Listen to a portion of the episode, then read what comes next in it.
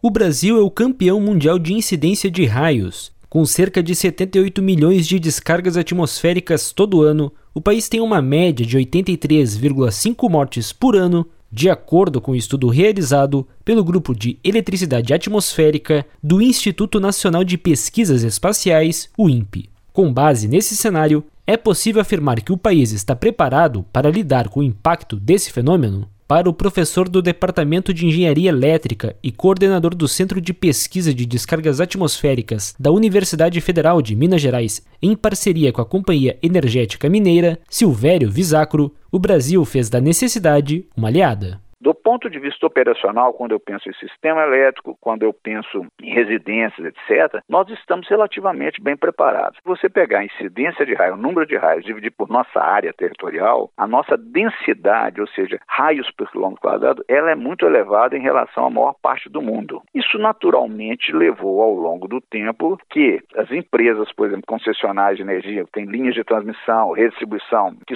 sofrem esses efeitos da descarga, elas se prepararam com know know-how mais elaborado que aqueles que existem em outros países para proteger os seus sistemas. Talvez o que esteja faltando mais seja a questão do aspecto cultural, prover uma educação para a população para se prevenir contra os efeitos.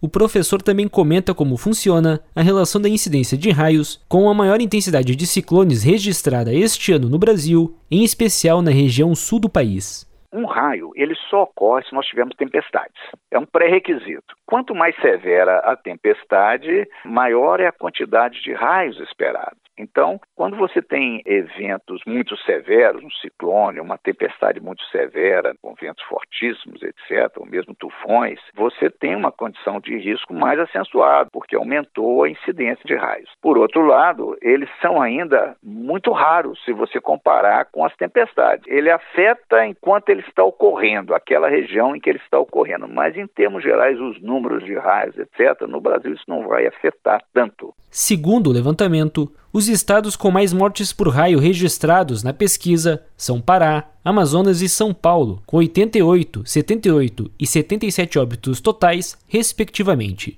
Além disso, a pesquisa estima que a cada 50 mortes por raio no mundo, uma acontece no Brasil.